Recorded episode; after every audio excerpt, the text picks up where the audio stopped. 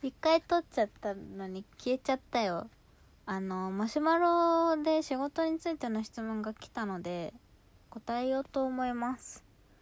なんでマシュマロを読みますね。えー、さやちゃんこんばんは。私も今さやちゃんと同じ経路で美容部員から歯科助手に転職しようか迷ってるんですけど最初は覚えることもいっぱいだと思うからなかなか応募できずにいます。ただの甘えだと思ってるんですけどラジオ聞いて頑張ろうかなって思ってます。っていうことでそう私今美容部員を3月に辞めてで転職して歯科助手になったんですけどまああのラジオでも何回か話してるんですけど運悪くハイパーブラック上司のいるところに入ってしまってあのもう退職が決まって前の美容部員の職場に戻ることも決まってるんですけどまあ少なからず数ヶ月ですけど歯科助手やったので歯科助手の、まあ、簡単なねお仕事の内容とメリットデメリットくらいはちょっとお話できるかなと思うので歯科助手転職考えてますっていう人たまにマシュマロくれるんですよ。でまあそういう方にも参考になればなと思ってお話ししますね。と歯科医院歯医者さんにはですね、まあ、ざっくり3種類ぐらいの人間がいて、えー、歯科医師の人ドクターって呼ばれるいわゆる歯医者さんですね。治療してくれる人。と歯科衛生士の人。あのクリーニングとかをしてくれる人ですね。これは資格が必要なお仕事でであの資格なしでできるのが歯科助手の人たちですね。でその歯科助手の人たちが何をしているのかっていうとこれまた大きく2つぐらいに分けられていや3つぐらいに分けとくか。えっ、ー、と1個が受付対応。これはまあなんとなく病院行ったことある人なら見たことあるかなっていうお仕事ですね。であのー、あと2つがドクターのアシストっていう先生のお手伝いをする仕事ですね。あともう一個があの器具の使ってる道具の洗浄と滅菌のお仕事。だいたい3つくらいです。でまあ受付はなんとなくわかると思うんです。で私受付の仕事がしたくて受付メインでアシストのお仕事もありますっていうことを聞いてあ受付やりたいですって言って入ったんですけど入ってみたら受付一切やらせてもらえなくてアシストだけだったんですね。なんでちょっと受付の仕事よくわかんないんで割愛させていただいて あのアシストについて。あの歯科助手の仕事が覚えることがたくさんで大変って言われるのは主にアシストのことです。なんでかっていうとアシスト中何をしているかっていうとまずアシストはそのする前から始まるんですけどそのアポ表って言われる今日この先生この治療しますみたいな。一日のスケジュール表があるんですけどそれを見ていってあ今日はここでこの治療をするからこの道具が必要なんだっていうのを見て道具をまず揃えておくんですね。まあちょっと医院によってやり方違うと思うんですけどうちの院の場合はだいたいそんな感じで道具を入れてい入れるカゴみたいなのがあるんですけどそこに集めておいてでそのあの患者さん来る直前にあのユニットに並べるんですね。先生が使うよ使いやすいように。であの患者さん来たら患者さん通して紙コップとか置いてエプロンとかつけてあげて先生で軽い問診をするんですね。変わったこととかありますか？って変わってなかったらお変わりなしみたいな感じで書いてで先生に「お変わりないそうです」「何々さんいらっしゃいました」って伝えてそこから治療が始まるんですね。治療してる時は先生が必要な道具を先生が使いやすい向きで渡していく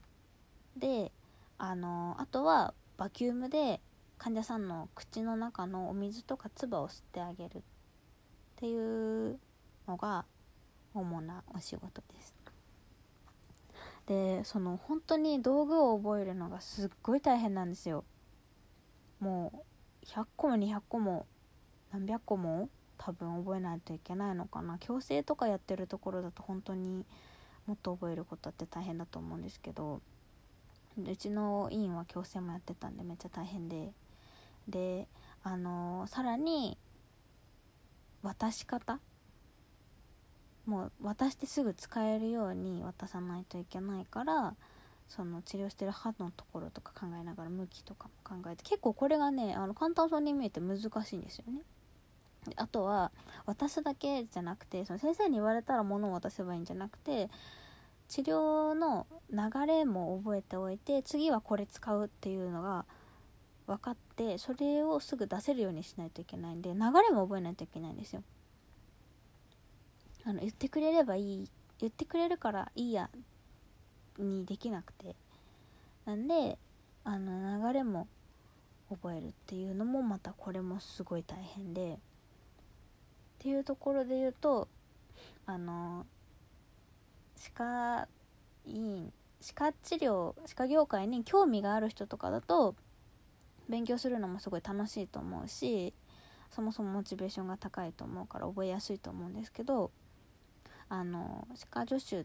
てカレンダー通りにお休み日曜祝日がお休みで残業もなさそうだしお給料もそんなに悪くなさそうだからいいなみたいな気持ちで転職するとすごい大変だと思います。あの矯正とかホワイトニングとか審美歯科でも全然いいんですけどなんか前から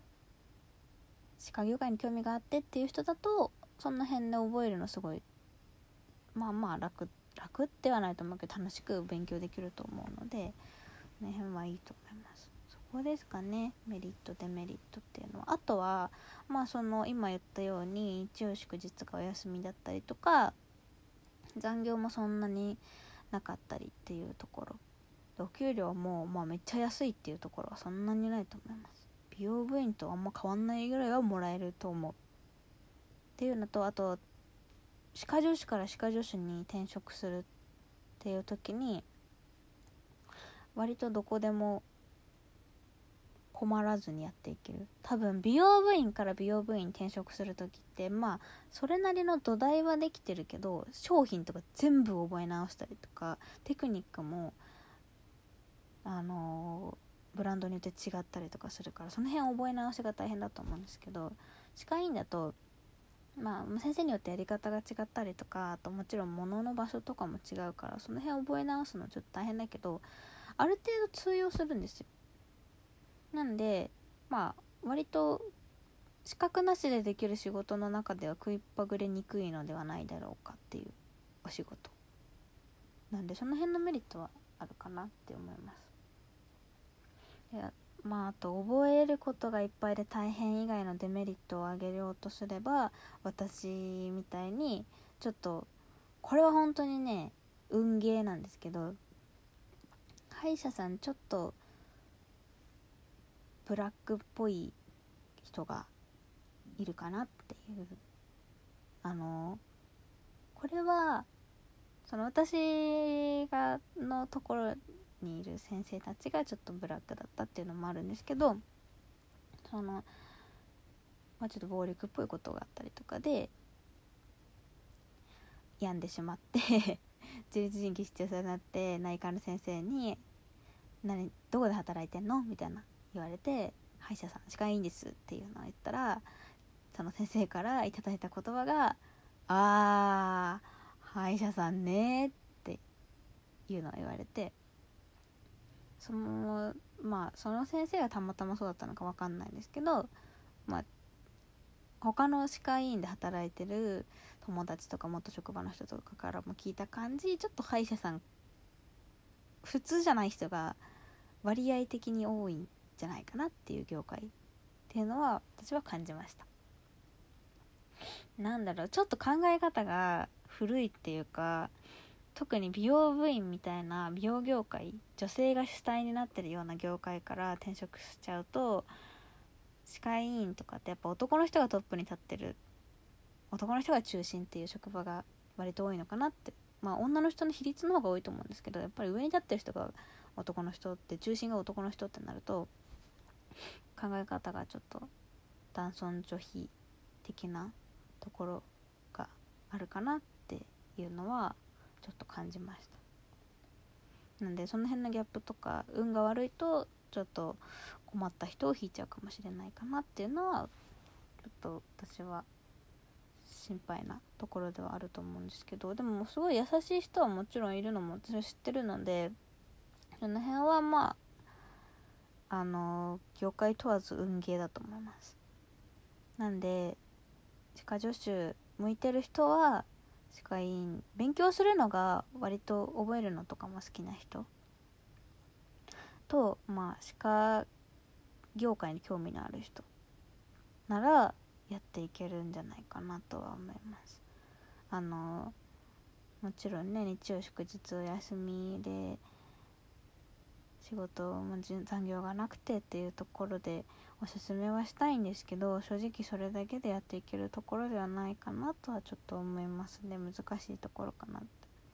なんで私は自分としては仕事やっていく上でモチベーションって本当に大事だなって思うんであの覚えることがたくさんあったとしても自分がその業界とかがすごい好きで勉強するのが楽しいと思えれば勉強苦手な人でも